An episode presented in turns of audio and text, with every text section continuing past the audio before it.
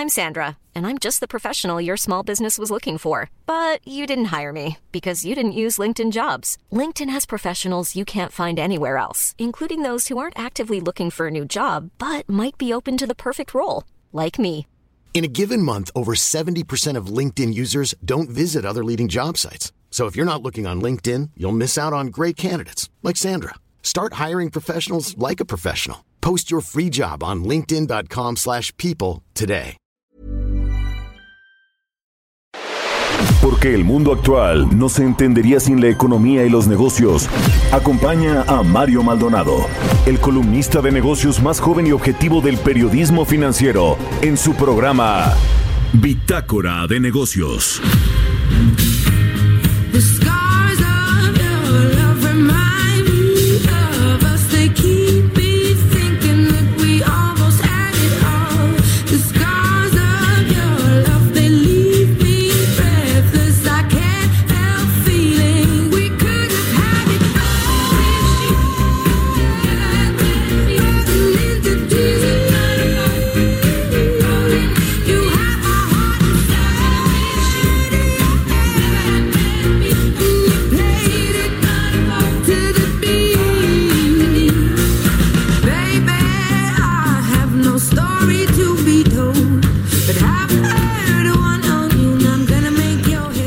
Terminar una relación con un fotógrafo mayor que ella, Adele escribió esta canción con la que estamos comenzando esta semana, Rolling in the Deep. Este hit también la catapultó y la consagró como una superestrella. También Aretha Franklin declaró que nadie había cantado como Adele desde Carole King en 1970 o en la década de los 70. Esta semana vamos a estar escuchando las mejores canciones de los últimos 10 años de acuerdo a la revista Rolling Stone. Bienvenidos a Bitácora de Negocios, 6 de la mañana con 4 minutos. Mi nombre es Jesús Espinosa.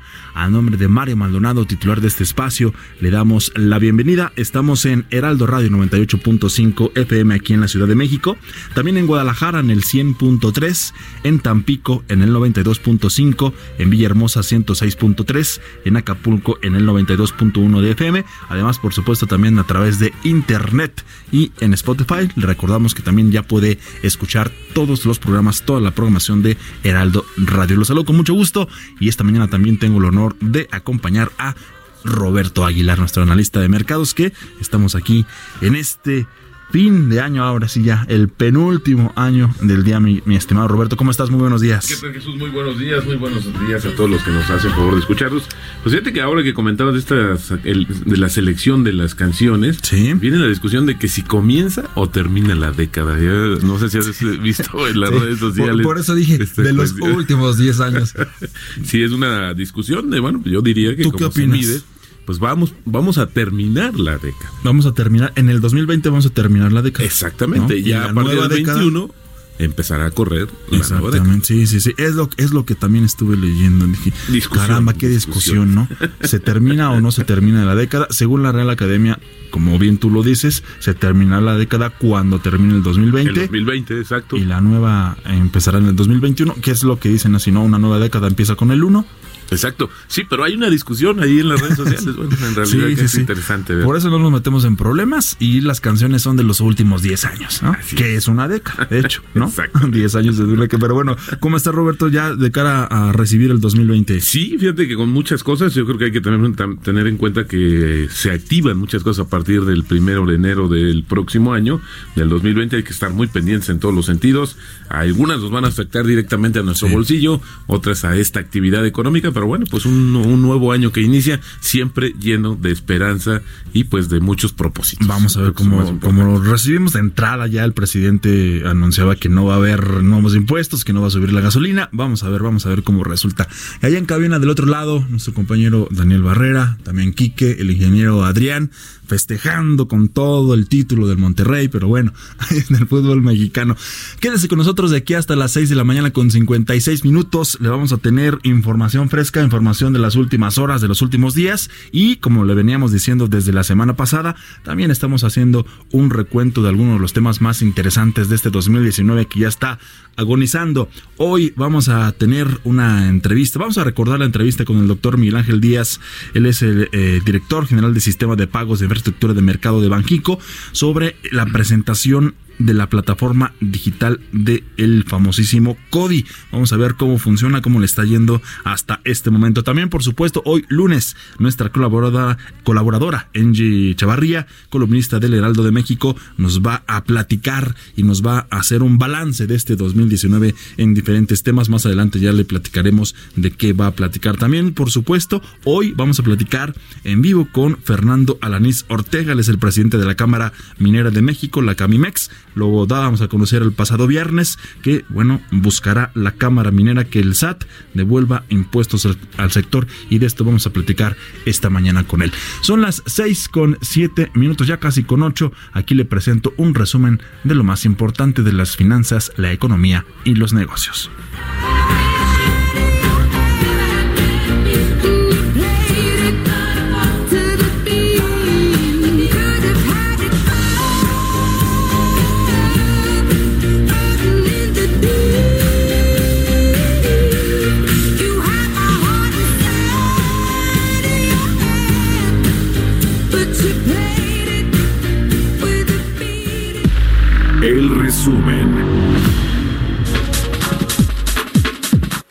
La Unidad de Inteligencia Financiera presentó 160 denuncias ante la Fiscalía General de la República durante 2019, lo que rebasó el techo histórico porque en promedio sumaban unas 113 cada año, así lo informó su titular Santiago Nieto el pasado viernes en la conferencia matutina. Señaló que esas denuncias están relacionadas con el combate al robo de hidrocarburos, trata y tráfico de personas, empresas fachada y factureras, narcotráfico y corrupción. Ricardo Monreal, coordinador de Morena en el Senado de la República, afirmó que la economía de nuestro país está mejor que hace un año y que el gobierno del presidente Andrés Manuel López Obrador está listo para generar mejores condiciones de empleo para el próximo año. Dijo que los indicadores fundamentales de la economía están mejor hoy que hace un año. Tasas de interés, tipo de cambio, inflación, salario mínimo, déficit público, endeudamiento y riesgo país. La Secretaría de Economía informó que se concluyó la investigación en materia de prácticas desleales de comercio internacional de importación de bobinas de papel aluminio procedente de China, por lo que se impondrán cuotas compensatorias a este producto. Estas cuotas se imponen al producto cuyo precio de importación correspondiente al valor en aduana en términos unitarios sea inferior al precio de referencia de 3.48 dólares por kilogramo. De acuerdo con información de la Comisión Nacional de Hidrocarburos, los ingresos del Estado mexicano por contraprestaciones de los contratos petroleros alcanzaron un total de 1.113.6 millones de dólares en los últimos cinco años. Estadísticas del organismo regulador señalan que en el periodo enero-agosto de 2019, los ingresos de México han representado 424.5 millones de dólares, mientras que al cierre de este año se espera que el monto supere al alcanzado en 2018, el cual se situó en 505.3 millones de dólares. Cerca de 8 millones de turistas se habrán alojado en los distintos destinos turísticos del país durante estas fiestas de fin de año. Así lo estimó José Manuel López Campos, presidente de la Confederación de Cámaras Nacionales de Comercio, Servicios y Turismo. A través de un comunicado, el dirigente empresarial dijo que esta cifra significará 1.4% más respecto a lo reportado en el mismo periodo de 2018. Resaltó que 79% de los visitantes que recorren los destinos de México en Navidad y Año Nuevo son nacionales y 21% extranjeros. Fomento Económico Mexicano, FEMSA, concretó la adquisición de AGB, empresa de almacenamiento, distribución y servicios de valor agregado en Brasil. En un comunicado enviado a la Bolsa Mexicana de Valores, detalló que la empresa brasileña opera una plataforma integrada de almacenamiento, distribución y servicios de valor agregado con más de 300 mil metros cuadrados en área de almacén a través de 15 estados y más de 2.600 empleados. Bitácora de negocios.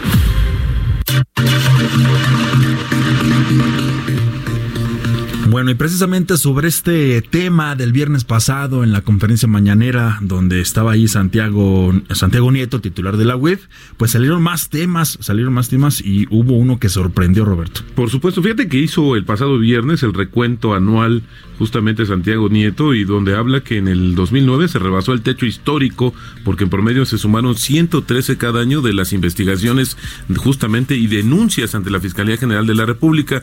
Eh, Santiago Nieto dijo que también estas denuncias están relacionadas con el combate al robo de hidrocarburos, trata y tráfico de personas, empresas fachadas y, factu- fachadas y factureras, narcotráfico y corrupción. Lo más interesante es que dijo que justamente el titular de la Unidad de Inteligencia Financiera reveló que la tesorería de la Federación y la administración anterior del gobierno capitalino, que fue encabezada por Miguel Ángel Mancera, triangularon dinero para Gerardo García Luna. Genaro, ¿no? Sí, perdóname. Para Genaro García Luna, eh, confirmó que García Luna y sus familiares se beneficiaron con recursos públicos en el sexenio de Enrique Peña Nieto y con Miguel Ángel Osorio Chong como secretario de Gobernación. Por cierto, él ya se desmarcó, eh, justamente estuvo muy activo este fin de semana de, luego de estas declaraciones.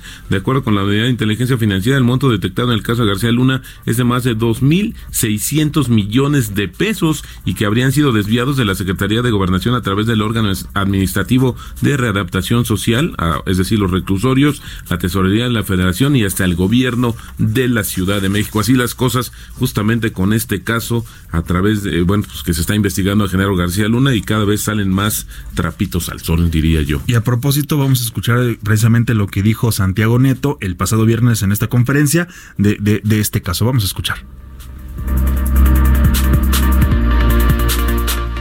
Se pudo identificar que la generación de una eh, empresa eh, en el año 2011 en Panamá eh, y previamente a ello la adquisición de un software de espionaje por parte de la Secretaría de Seguridad Pública. Esta Secretaría durante el año 2008 hizo la adquisición del software a una empresa que y finalmente que finalmente siguió utilizando el software más allá de las propias instalaciones de la Secretaría de la Seguridad Pública, es decir, se trasladó un bien adquirido con- por bien un, un bien o un software adquirido por eh, recursos públicos para una empresa de naturaleza privada. Durante los años 2013, 2017, 2018 hay pagos por 2.623 millones de pesos y 77 millones de dólares a una empresa que envía recursos, entre otros espacios, a Israel, Letonia, Panamá, China, eh, Estados Unidos, Barbados, Curazao, entre otros espacios. ¿Qué es relevante sobre esto? La triangulación de recursos a la empresa, la familia García Luna, y sobre todo que esta empresa panameña termina pagando el estilo de vida del señor García Luna en Miami.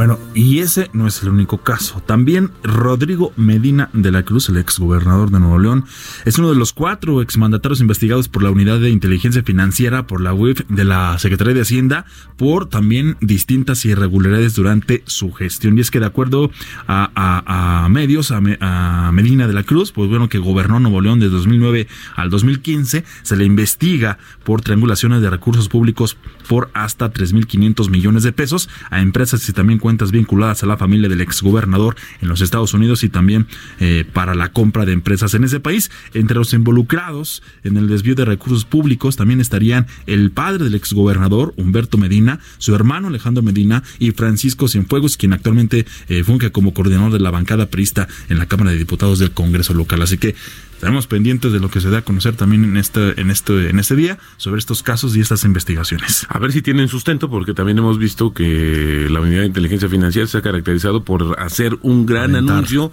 pero pues la verdad es que luego con poco sustento y hasta hoy no hemos visto una cantidad importante de recursos o un tema que haya sido de verdad contundente. Esperamos que justamente este combate pues en realidad pues eh, ahora sí evidencias claras de lo que está sucediendo. Y estaremos atentos por su 15 minutos. Mercados bursátiles. Roberto Aguilar, los mercados. Pues eh, fíjate que muy interesante, mi queridísimo Jesús. Ya en la, esta recta final, justamente del 2019, el mercado electrónico de valores Nasdaq de Estados Unidos rompió una racha de 11 días consecutivos de ganancia, pero el otro, los otros dos mercados, como es el Standard Poor's 500 y el Dow Jones, cerraron en máximos históricos impulsados por el repunte bursátil de fin de año, el rally navideño, como le dicen, a solo una sesión antes del- de que se finalice. El Standard Poor's 500 ha subido más de 29% en 2019. Esta es su mayor ganancia anual desde el año 2013. El volumen de negociación ha sido escaso en esta semana, justamente por las festividades navideñas y podría seguir siendo débil antes y después del año nuevo. Datos divulgados el viernes mostraron que las ganancias de las empresas industriales chinas crecieron en noviembre a un ritmo más rápido en ocho meses, pero la debilidad de la demanda interna del país sigue siendo un riesgo para las utilidades corporativas en 2020. Fueron unos datos que animaron también a los inversionistas. El dato interesante eh, también, Jesús, por este lado, es que el tipo de cambio avanzó el viernes y, y con 18.80 pesos se enfilaba justamente a cerrar la sesión en su mejor nivel desde abril, impulsado por un optimismo generalizado tras datos económicos positivos locales y globales, mientras que la bolsa de valores cerró prácticamente sin cambios. Cifras positivas, como te decía, el sector industrial China y por el otro lado en México, pues fue también el tema de la balanza comercial. Sin embargo, el factor más determinante es la baja del dólar ante el optimismo de un acuerdo comercial entre Estados Unidos y China que aumentó el apetito por el riesgo de los inversionistas y redujo la demanda por la seguridad del billete verde en operaciones con escasos volúmenes de negocio por el fin de año. Y bueno, pues, interesante porque en estos momentos se está cotizando en 18.83, hubo una alza del euro, esto bajó al dólar así es como está cotizando. Fíjate que es interesante porque estos niveles, Jesús, te quiero comentar, estos niveles de, de los 18.83, pues serían básicamente los más eh, bajos en el año.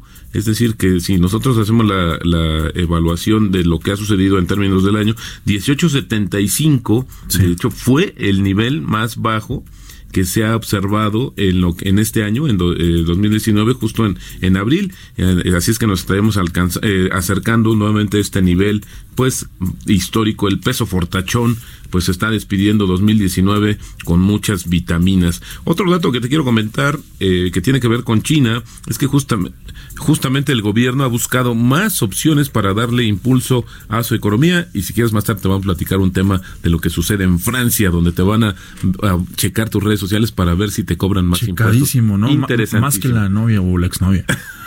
Es- Más adelante, si quieres, lo platicamos. Por porque supuesto. Es interesante lo que puede suceder el próximo año. Pero bueno, por lo pronto, vamos a lo que sigue. Mario Maldonado en Bitácora de Negocios. Y es que a más de 12 meses de su arranque, la plataforma de cobros digitales CODI registra ya más de 110 mil operaciones. El Banco de México dio a conocer que al 11 de diciembre, 58.144 cuentas habían realizado ya al menos un pago y 50.600 al menos un cobro. En días hábiles se registraron en promedio 1.777 transacciones y 832 los fines de semana. El monto acumulado es cercano a los 72 millones de pesos, con un monto promedio de 654 pesos por transacción. Por eso es que vamos a recordar esta entrevista del pasado primero de octubre de 2019. Aquí, por supuesto, en Bitácora de Negocios, Mario Maldonado platicó con el eh, doctor Miguel Ángel Díaz, el director general de sistemas de pagos de infraestructura de mercado de Banquico, en la presentación de esta plataforma digital del cobro CODI. ¿Cómo arrancó? ¿De qué se trata este nuevo sistema de pago? Vamos a escuchar. Entrevista.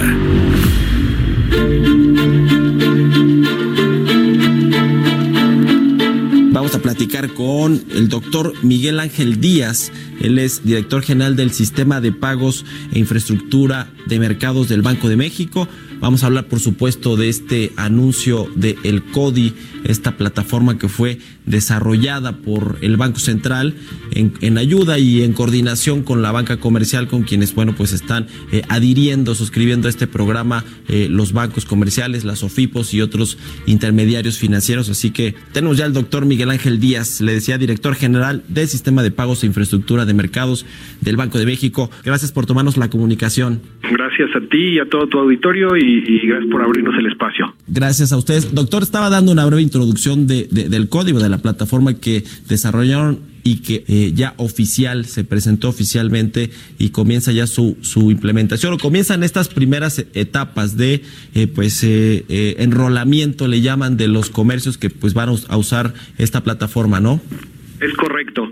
Eh, empieza la obligatoriedad para aquellos bancos que ofrecen servicios a más de 3.000 clientes de empezar a recibir solicitudes de cobro a través del CODI y a procesar los pagos relacionados con estas solicitudes de cobro. Correcto. ¿De qué se trata en términos generales, doctor, este eh, CODI, esta plataforma de CODI para quienes no están familiarizados con, eh, con ella? Eh, básicamente es, una forma de generar una solicitud de pago a terceros. Es decir, poniéndolo en, en términos muy eh, cotidianos, se trata de que el tendero, de que la gente que está tratando de, de cobrar y que hoy lo hace mayormente en efectivo, pueda tener una alternativa para solicitar estos cobros a sus clientes, pues de una manera sencilla, eficiente, rápida y segura. Entonces, lo que se hace con el CODI es básicamente se monta una funcionalidad adicional sobre el SPAY, en donde pues toda la información respecto a la cuenta del tendero, eh, el monto del pago, el concepto del pago, toda esta información que uno tiene que llenar cuando normalmente hace una transferencia, pues nada más se, se, eh, envía al comprador a través de pues la lectura de un código de lectura rápida de QR o bien a través de un mensaje eh, inalámbrico a través de NFC. Entonces, básicamente de lo que se trata es cómo le enviamos la información donde queremos recibir el pago, eh, siendo eh, esto un tendero, al cliente para que el cliente con un solo botón y un eh, pequeño elemento de autenticación con su institución financiera pueda lanzar una transferencia y liquidar la operación en segundos. Correcto. Ahora, me llama la atención, doctor Miguel Ángel Díaz, que pues prácticamente cualquier comercio puede hacer uso de la plataforma y cobrar a través de estos códigos QR. Eh, creo que hoy en el evento de presentación había ahí eh, eh, el ejemplo de una tortillería que creo que ya hizo una transacción, eh, ya empezó a hacer transacciones de este tipo, pero también estaba ahí un carrito de estos eh, boleadores de zapatos, ¿no? Que creo que también estaba ahí en, el, en las instalaciones del Banco de México, o no sé si me estoy equivocando, pero vi este algo similar. Entonces, cualquier comercio prácticamente puede hacer uso de esta plataforma, ¿cierto? Es correcto, Mario. Uno de los objetivos por los cuales el Banco de México desarrolla esto es porque tenemos una visión de mediano plazo en el que cualquier mexicano, independientemente de situación socioeconómica, de, situación educativa, lo que sea, pueda tener acceso a enviar y recibir pagos electrónicos. Entonces, eh, el bolero, el señor de la barrotería, la señora de la papelería, todos estos pequeños comercios que hasta el día de hoy pues habían eh, eh, eh, eh, recibido prácticamente todas las liquidaciones de sus operaciones en efectivo pues que tengan esta alternativa. Entonces para tratar de llegar a esta población lo que hicimos fue desarrollar este ecosistema eh, que tiene características muy similares al efectivo, ¿no? que es este, en términos de eh, que se liquida inmediatamente, que es muy conveniente pagar con él, que es rápido. Cuando uno va a la tiendita y paga con un billete, pues eh, la, operación se liquida en ese instante, digamos, es, es difícil el, el identificar un fraude como cuando uno paga con el efectivo. Lo que tratamos de hacer con este nuevo ecosistema es básicamente tomar todos esos beneficios o todas esas ventajas que se tienen de hacer una liquidación en efectivo, copiarlas hacia la parte de, electrónico y además pues poner algunos elementos adicionales que le van a permitir a la gente escalar en la pirámide de inclusión financiera. Doctor, ¿cuál es el siguiente proceso después de esta eh, la adherencia ya de los de los bancos, de las OFIPOS y de otros intermediarios financieros y del enrolamiento a los comercios? ¿Qué sigue? ¿Cuál es el siguiente paso del, del proceso de implementación del el CODI? Mira, en este este primer elemento de lo que se trata es de generar una gran red, tal que pues la gente cuando realice sus operaciones cotidianas pues ya vea que pues la tiendita de la esquina está recibiendo el pago, que en el mercado se está recibiendo el pago, etcétera, etcétera, es decir, generar un ecosistema eh, y por eso es este tema de enrolamiento y por eso es este primer elemento de enrolamiento. Una vez que se tenga una red lo suficientemente grande y, los esquemas de la experiencia de usuario completamente desarrollados por parte de las instituciones financieras participantes, pues digamos abrirlo y, ya invitar a un uso más fuerte de la aplicación y un uso más fuerte de, los pagos a través de código. Entonces, primero crear el ecosistema con el esfuerzo y la colaboración de todos los demás eh, participantes, las instituciones financieras, el Banco de México y todos los interesados en que esto vaya adelante, eh, y después ya fomentar el uso y después eh, establecer elementos para que se mantenga ese uso eh, eficiente y generando bienestar para las familias. Claro. Finalmente, doctor, ¿cuáles son los objetivos eh, que tendrían en el mediano largo plazo de inclusión financiera, de bancarización, digamos, todo esto que le ha costado mucho trabajo a México lograr y que parece que esta herramienta, esta plataforma del CODI, pues eh, podría eh, eh, lograr pues avances muy rápidos en un periodo mucho más rápido que lo que hemos visto en el pasado?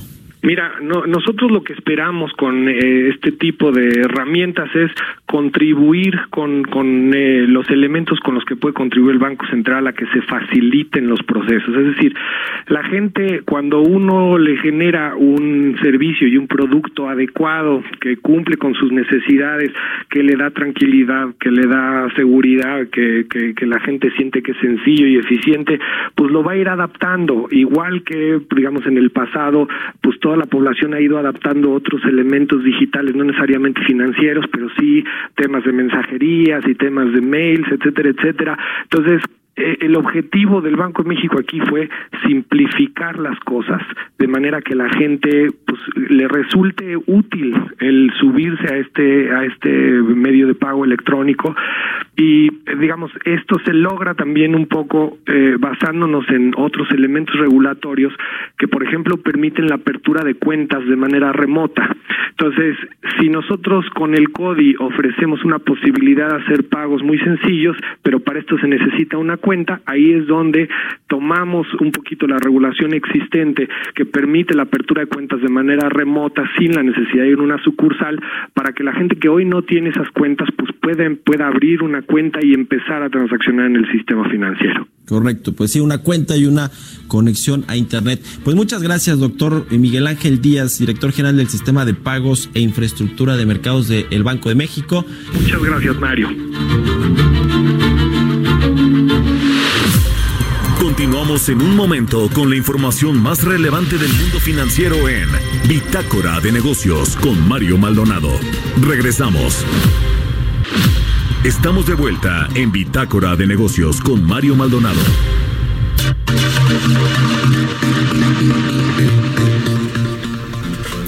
Estamos de regreso ya en Bitácora de Negocio. Les recordamos que estamos en vivo en este 30, 30 de diciembre del 2019, en este penúltimo día, con mucho gusto, aquí en Heraldo Radio 98.5 en la Ciudad de México. De hecho, iniciamos eh, transmisiones el 24, el 24 de junio, ya, ya son poquito más, un- unos días, poquito más de seis meses, ah, con el gusto y esperando, por supuesto, que también nos acompañen en el próximo 2020, que ya, ya nos está esperando aquí. Ni siquiera a la vuelta de la esquina, ya lo vemos ahí a unos cuantos pasos, ¿no, Robert? Exactamente, ya tocando la puerta. Fíjate que el viernes, eh, te comento, te preguntaba antes de entrar al aire si has recibido alguna algún comentario en redes sociales acerca de esto que va a pasar a partir del 1 de enero o que supuestamente va a pasar con este acuerdo que firmó el SAT, eh, el Sistema de Administración Tributaria y la Asociación de Bancos de México, donde te van a emitir cuando pagues con tarjeta de crédito o de débito, pues tu justamente tu factura. Es una cuestión que están buscando para acelerar este proceso. A ver, hay varias cosas. Uno, no va a entrar a partir del 1 de enero, va a estar hasta abril, porque los bancos tienen que preparar justamente esta infraestructura. Dos, va a ser opcional para quienes eh, soliciten y se den de alta con sus, justamente, o que hagan la declaración de impuestos. Así es que si tú no haces declaración de impuestos, uno, no necesitas pedirla, no van a fiscalizarte como han hecho esta situación. Incluso hay algunos que están diciendo, no uses tu tarjeta Sí. y que se van a cancelar. La verdad es que creo que no es por ahí el tema, si es que es importante. Claro, ahora lo que sí es interesante es ver las maneras que han buscado los gobiernos, no solamente de México, y yo creo que mejor no les damos ideas, de ver cómo fiscalizan más a los contribuyentes. Si es que fíjate que el viernes, justamente el gobierno, eh, eh, el Tribunal Constitucional de Francia, pues autorizó que el gobierno, el, gobierno pueda, el gobierno galo pueda seguir adelante con los planes de raciar las redes sociales con el fin de detectar la evasión de impuestos. Dijo que también el tribunal pues introdujo limitaciones sobre la información que se puede recopilar tras protestas por la privacidad. La nueva normativa, que parte de una ley más amplia sobre cambios fiscales aprobada por la Cámara Baja del Parlamento la semana pasada, se suman los poderes de vigilancia del Estado permitiéndole recolectar masas de datos públicos como parte de un experimento de monitoreo en línea de tres años. Las autoridades aduaneras y fiscales podrán revisar los perfiles de las personas, Sí. las publicaciones y las fotografías en las redes sociales para buscar pruebas de ingresos no declarados o incoherencias. Imagínate si esto lo ha- hubieran hecho en México, el tema este del ex eh, pues líder sindical petrolero Romero de Champs, que pues ya ves que los hijos le dan una gran vida, seguramente se la siguen dando. El tema es que la compartían en sus redes no sociales. Y que bueno, pues estas incoherencias, como decíamos, que, que no son, eh, que quiere buscar la autoridad en el caso de Francia, pues es una de las maneras también que están buscando, insisto, de fiscalizar a los contribuyentes. Pero por el lado de México sí, hay que tener mucho cuidado. No es así este mensaje. Lo que está sucediendo es que va a ser opcional y para quienes sí están dados de alta con, con su reg- registro federal de contribuyentes para poder hacer sus declaraciones respectivas. Así es que este es para evitar también especulaciones o una situación de malo, mala información que se está divulgando en redes sociales. Esto ya fue una cuestión que ya públicamente dio a conocer la Asociación de Bancos de México. Estaremos atentos con lupa, ¿no? Con lupa. Claro, hasta por los supuesto. chicles, hasta por supuesto. todo. Porque yo creo que en realidad hay muchos ves que- bien, que Robert? Bueno, yo lo veo bien mientras haya una situación de que estén vigili- vigilando que sí tus ingresos corresponden a tu nivel de gasto, que muchas veces puedes tener en las tarjetas de crédito una opción, a- aunque también cuando tú pasas por el sistema financiero, por supuesto que ese dinero se va a rastrear. Así es que no hay nada que ocultar. Porque ahora que se daba a conocer precisamente de que, que, que no puedes gastar más de lo de, de tus ingresos, ¿no? Había muchos comentarios, sobre todo en redes sociales, en donde la gente estaba molesta y decía, bueno, pero es que si yo tengo una tarjeta de crédito y yo le quiero prestar mi tarjeta a un familiar porque se quiere comprar algo, entonces ya tampoco lo voy a poder hacer. Ahora, eh, la cuestión es que las tarjetas de crédito, el el límite que tienes para gastar depende de tu nivel de ingresos. O sea, un banco nunca te va a dar una tarjeta que tenga un límite que muy alto si tus ingresos son muy bajos. Así es que creo que hay muchas cosas que en la práctica son distintas, así es que no hay que dejarnos confundir, porque es una cuestión para agilizar justamente la emisión de las facturas que, como tú sabes, es un verdadero dolor cuando a veces tienes que hacerlo en el mismo día, que no funciona el sistema, que te tienes que esperar, etcétera, etcétera. Es justamente para agilizar y para fomentar que los Y negocios los te que deducen impuestos, ¿no? Que siempre tienen la duda de qué puedo decir, qué puedo decir, qué no puedo deducir, qué entra, qué no entra. Totalmente. Pero bueno, estaremos pendientes. Y, y nada más así rapidísimo comentar que no tiene que ver mucho con la economía y las finanzas, pero que también había como cierta duda esta nueva ley en Ciudad de México en donde eh, del auto compartido que se iba a entrar en vigor a partir del primero de enero en, en ciertas vías, por ejemplo, periférico, viaducto. Que te iban a multar. ¿no? Que te iban a multar de que si vas solo en Así tu es. coche en el horario de 7 de la mañana a 10 de la mañana, la gente también estaba muy enojada en redes sociales.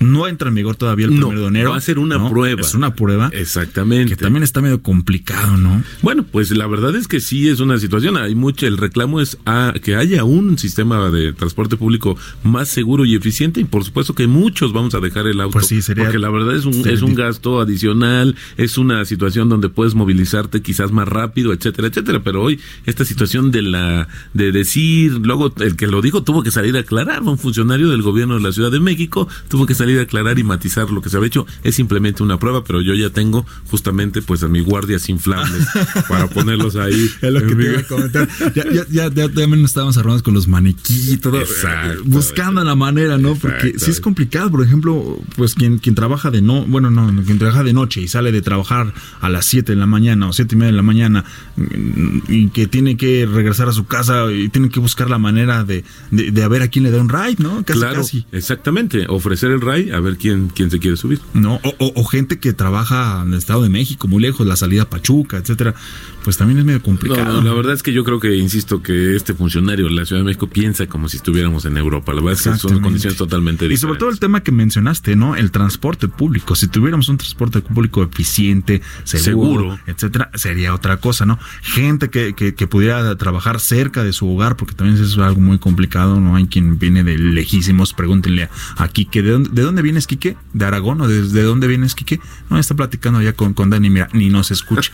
¿Desde dónde vienes, Quique? ¿Desde dónde vienes? ¿Dónde vives? Desde Catepec, imagínate. No, sí, sí, es ¿No? una cuestión interesante. Que bueno que va a ser una prueba, pero pues también ojalá esa prueba pues deje ver que de cómo, qué es lo que realmente se puede ajustar a la realidad de quienes vivimos en, en la capital de la Ciudad de México y la zona conurbada, porque de otra manera pues no podemos estar pensando que esas soluciones que hay en otros países con características diferentes pues pueden tener eh, respuesta o éxito en México. Yo creo que es muy diferente y hay que verlo, porque sí hay muchos enojos, muchos comentarios sobre ese tema. A ver, cómo- a ver cómo les va con, con estas pruebas. Me, me estaba acordando, por ejemplo, en la película de, de, de Batman, ¿no? Cuando Bruce Wayne y hasta su, familia viajan en tren. ¿no? Ajá, exacto. Afuera de su casa está el tren, ¿no? se van a, se van a la, a la cor- al corporativo de Bruce Wayne, este, en tren, ¿no? En transporte público, pues porque haya más o menos eh, seguridad. En fin, pero cuando estaba bonito, dice Daniel. Bueno, para, para quienes nos están escuchando, Quique es nuestro operador de audio, nuestro ingeniero de audio.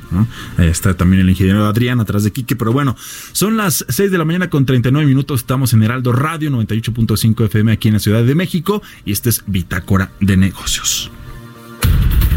Historias empresariales. Vámonos con otra historia empresarial que tiene que ver con alas y no precisamente es del América. ¿no? Esas alas sí se rompieron anoche. En fin, seguimos haciendo un poco de corajes, pero no. Estamos hablando de una aerolínea, estamos hablando de Viva Aerobús, que desde su fundación se ha dado servicio a más de a 61 millones de personas y cuenta también ya con una flota más joven del país. Y bueno, en vías de expansión, esta, esta empresa, esta aerolínea de bajo costo, firmó un acuerdo de suscripción de capital y también de financiamiento con un fondo de capital internacional por 200 millones de dólares. Así que aquí le presentamos en esta cápsula más datos sobre esta sobre este fondo en la voz de nuestra compañera Giovanna Torres.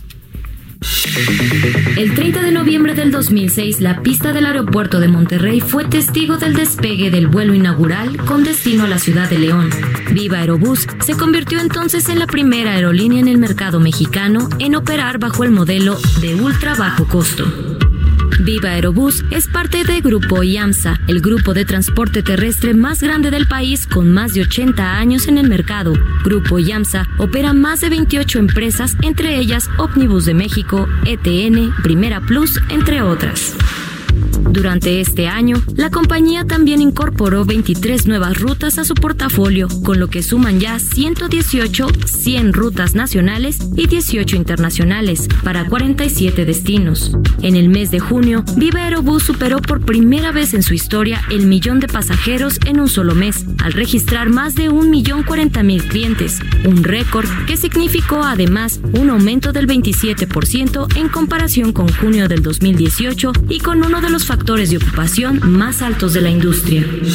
Este año, Viva Aerobús cerrará con la plataforma más joven en toda la industria aérea mexicana. Los 36 aviones de la compañía promediaron una edad de 3.6 años, según muestran los datos de la Agencia Federal de Aviación Civil.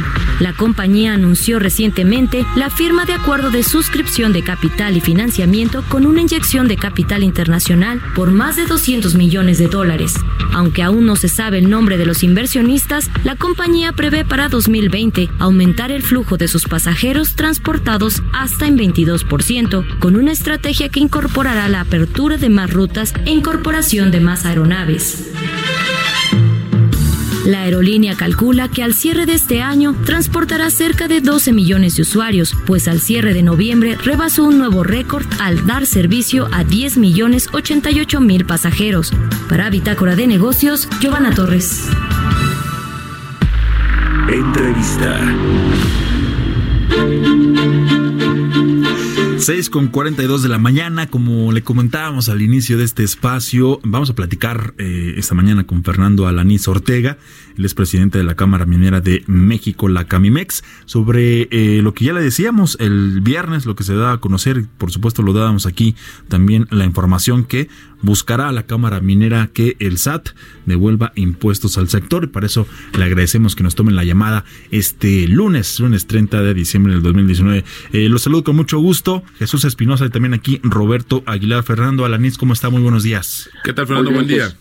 Bueno, Jesús, Roberto, muy buenos días. Buenos días a ustedes y a sus radioescuchas, a sus órdenes. Pues eh, platicar un poco, eh, Fernando, eh, teníamos entendido un poco el antecedente de lo que sucedió eh, un poco para negociar también estos cambios fiscales que van a entrar a partir del próximo año, que también el sector empresarial eh, exigió que hubiera una, una respuesta más rápida de la evolución de impuestos por parte del sistema de administración tributaria. Pareciera que este es el caso, Fernando, si, o hay una situación específica para la industria minera tan importante en la economía mexicana. Eh, Sí, efectivamente. Fíjate que a raíz de que hubo el cambio de la compensación universal, ustedes recordarán que fue un cambio fiscal que hubo este año, uno de los compromisos que hizo el SAT fue que iba a ser una devolución expedita de lo que es el IVA. El sector minero es un sector netamente exportador o mayoritariamente exportador, Así es. por lo cual siempre va a tener un balance positivo de IVA. La- lamentablemente hay retrasos muy importantes en la devolución del IVA. Estamos estimando que cerca de 15 mil a 20 mil millones de pesos están retenidos todavía por el SAT para las diferentes compañías mineras en México. Y esto pues merma el flujo de las empresas. Es un tema prioritario para nosotros y hemos estado en pláticas con los funcionarios del SAT quienes han comprometido a pues a tratar de expeditar lo, antes posible esa devolución del IVA. ¿Y cómo va, Fernando? Es decir, eh, ¿qué, ¿qué probabilidad hay de que esto justamente se acelere y para cuándo estaríamos hablando? Porque esto lo que podría marcar es un antecedente también para que otros sectores económicos pues se sumen y también pues las autoridades cumplan con esa oferta de acelerar la- el, el regreso de impuestos tan vital para el flujo de, de operación de muchas de las empresas en México.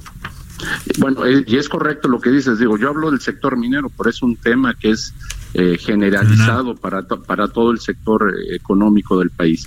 Hay, eh, a través de las cámaras cúpulas como con Camín se ha estado eh, teniendo pláticas también con, con el SAT y, y hay compromisos de parte de ellos, así es que esperamos que pronto se pueda haber una respuesta al respecto. Por supuesto, Fernando, otra de las situaciones importantes de la industria de- del sector minero, insisto, tan importante en México, es esta, justamente esta situación eh, de los pagos de impuestos que hacen que eventualmente habían perdido un poco de brillo y atractivo si lo comparaban justamente con otros países también de vocación minera. Ahí, ¿qué puede suceder? Esta coyuntura podría también utilizarse para de algún momento revisar esta situación fiscal de las compañías mineras en México. Mira, además del IVA, efectivamente hay otros tres temas que nosotros hemos eh, em- eh, puesto sobre la mesa en pláticas con funcionarios del SAT. Uno es, eh, en otros países como Perú y Chile, se manejan los programas de estabilidad tributaria. Ustedes saben que eh, las inversiones en el sector minero son multimillonarias, de Así cientos es. de millones de dólares, son normalmente de largo plazo, de 15 a 20 años, y lo que se busca es en Perú este programa en el que se congelan los impuestos, vamos a decir, las tasas que están vigentes el día de hoy, se garantiza que van a ser las mismas durante los siguientes 15 o 20 años. Esto da certidumbre y da realmente oportunidad a que a que se puedan hacer bien los números de los retornos de inversión de un proyecto minero. Es el tipo de temas que estamos poniendo eh, sobre la mesa. Las autoridades lo han recibido bien, con interés, y están, vamos a seguir platicando en las siguientes semanas sobre, sobre este Por supuesto, Fran, pues puede utilizarse justamente esta coyuntura. Ahora, una revisión anterior de el esquema tributario del sector minero, pues había sido, pues como que la crítica era de que no se estaban considerando estos niveles o estos ciclos de, de los precios en el mundo, de los precios internacionales de los metales, y que justamente era una como una gran camisa de fuerza para las empresas mineras en México no poder repercutir o de alguna manera asimilar este movimiento, más ahora que hablamos en 2019, que un año fue bastante complicado por la guerra comercial y que también tuvo repercusiones justamente en el precio internacional de los metales, Fernando. Es correcto. Ustedes recordarán, en el 2014 se impuso el derecho minero. Así es. Un derecho, un derecho que asciende más o menos a 4.000, 4.500 millones de, de, de, de pesos al año. Eh, y este impuesto pues no, no va de acuerdo a, los ciclos, es un impuesto fijo. Entonces nosotros lo que hemos pugnado desde el principio fue que se consideraran justamente que los precios de los metales son cíclicos, dependen del mercado y que necesitábamos estar pues también considerando esos ciclos dentro de este derecho minero. Por supuesto. Fernando Alanís, presidente de la Cámara Minera de México, más allá de esta cuestión eh, impositiva, ¿cómo están las previsiones para el 2020 de la Cámara? Es decir, ¿ya tienen ustedes calculado o, o estimado cuánto va a sumar la inversión de las industrias, de la industria minera en México para el 2020? Eh, Para el 2020 todavía no, para el 2019 originalmente se tenían considerado que iban a hacer inversiones de cerca de los 5.600 millones de dólares. Lamentablemente no se han concretado estas inversiones. Estimamos que vamos a acabar con cerca de 2.500 millones de dólares, lo cual nos pondría en el nivel más bajo de inversión en el sector minero en los últimos 10 años. ¿A qué se atribuye esta falta de inversión y, del- y de cumplir este proyecto que tenían contemplado para 2019, Fernando? Pues sencillamente a certidumbre. Eh, El sector minero, como les decía yo al principio, necesita certidumbre de largo plazo. Y ha habido realmente, con los nuevos impuestos que aparecieron en el 2014, con, la, con el derecho minero, con incógnitas que ha habido sobre, el, sobre el, si, si se decreta el sector minero como un sector estratégico en el país, pues eso es lo que ha venido frenando a la inversión. Por supuesto. Y eso también la, la otros países han ganado estas inversiones, le han ganado a México, que ofrecen unas condiciones mucho más atractivas para la minería en general.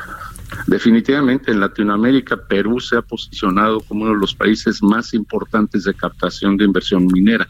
Hoy en Perú cerca del 40% de su Producto Interno Bruto viene de la minería.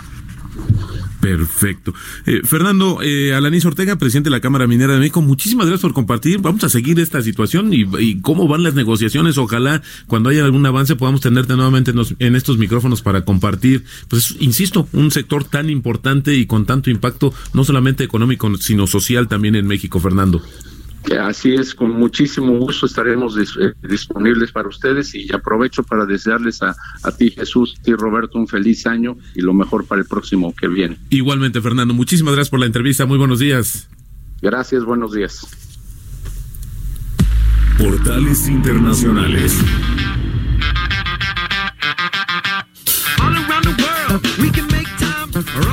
Estamos en la recta final ya y bueno, vamos con los portales internacionales. Por supuesto, también hay información. Comenzamos con el Financial Times porque China, China aumenta los préstamos a pequeñas empresas a pesar del riesgo. También crece la preocupación de que la, la campaña esté generando préstamos incobrables en lugar de apoyar la economía y China otorga inmunidad a los ejecutivos para impulsar el sector privado. También Bloomberg.com, eh, Tesla entregó sus primeros automóviles fabricados precisamente en China, un hito para la compañía ya que pues van a acelerar el impulso en el mercado de vehículos eléctricos más grandes del mundo. La compañía entregó los primeros 15 sedanes eh, modelo 3 ensamblados en la nueva planta multimillonaria de Tesla, esto en Shanghai, y la primera también fuera de los Estados Unidos. A los empleados de la compañía en las instalaciones el lunes, pues más trabajadores reci- recibirán vehículos en los próximos días y las entregas a los clientes comenzarán en enero. Esto lo dijeron funcionarios de la compañía en la ceremonia.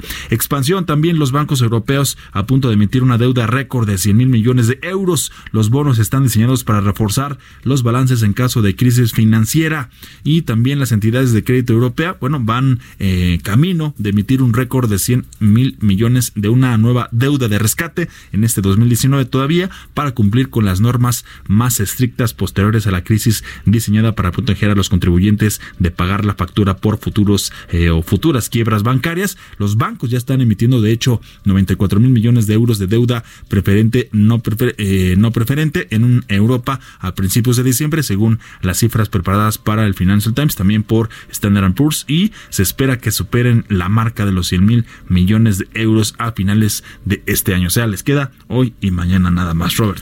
Fíjate que también en la agencia Reuters, si regresamos un poco a China, si me lo permites, Jesús, es que el sexto prototipo del avión de pasajeros C-919 de fabricación propia en China completó su primer vuelo de prueba el viernes, marcando un hito en el programa de pruebas, justamente este programa que forma parte de los esfuerzos de China para competir con Airbus y Boeing. El sexto prototipo es el último avión de prueba de su fabricante Commercial Aircraft of China, COMAC, que ha planeado para el programa eh, y que justamente es una empresa estatal. Eh, es interesante ver cómo están cada vez más cerca porque lo que dice esta nota es que en el 2021 ya obtendrían justamente la aprobación regulatoria y con ello ya de hecho hay pedidos de algunas de las partes de este avión y bueno pues amenaza justamente con enfrentarse en los cielos con otros dos fabricantes tan importantes como es en la parte de Europea Airbus y en Estados Unidos Boeing. Spotify suspendió que va, anunció que va a suspender la venta de publicidad política en su plataforma de transmisión de música desde principios del próximo año.